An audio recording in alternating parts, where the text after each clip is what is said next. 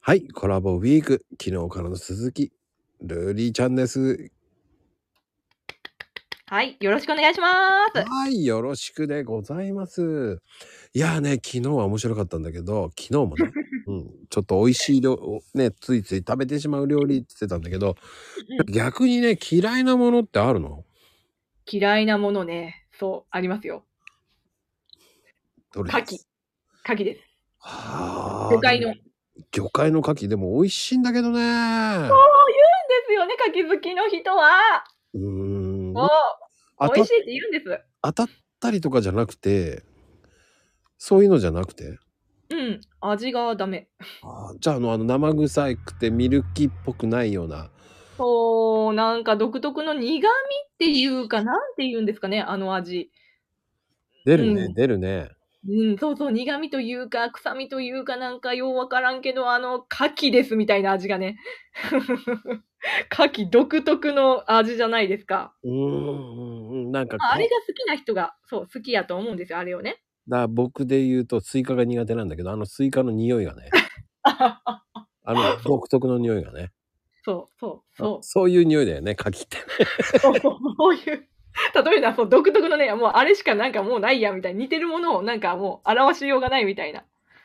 そうね癖あるって言えばあるなそう、ある、ある、ある。あーまあでもまあでも気にしなあーでもないやーでもやっぱ生臭いのダメっていう人多いかもなうーん、分かれ結構綺麗に分かれそうな気がする。でもレモンとかかけたら意外と臭みなくなるんだけどねあ、そうなんですね。レモンとかかけたことないでしょ生では。ないないないない。あ、そうだよね。生も多分まだないですね、多分。あ、そうか。取り立てとかそういうの食べたらまだ若干違うかな。ちょっと古いと臭みが出るからね。そうなんですね。うーん。取れたてとかだったらまだ全然臭みないんで。そっか、じゃあ一回その、取れたての牡蠣をうんレモンをかけて食べてからちょっとこう牡蠣の評価を決めるとああ、でもさ、でも食べれるんだ。食べれる食べれのる食べれます食べれるのはすごいね。俺だったら絶対嫌いなもん食べない もんね。出されたら食べる主義なんで偉いよな、あそこ。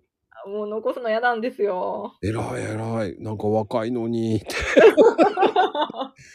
若いのに偉いわーって言っちゃうわ。ありがとうございます、なんか偉いわ残さず食べる出されたものはって言ってそねう主義なんですそういう主義なんですじゃああれじゃないカキフライとか出たらねもう最悪だねうんやだまあねってなことでしたかありがとうございます、はいありがとうございます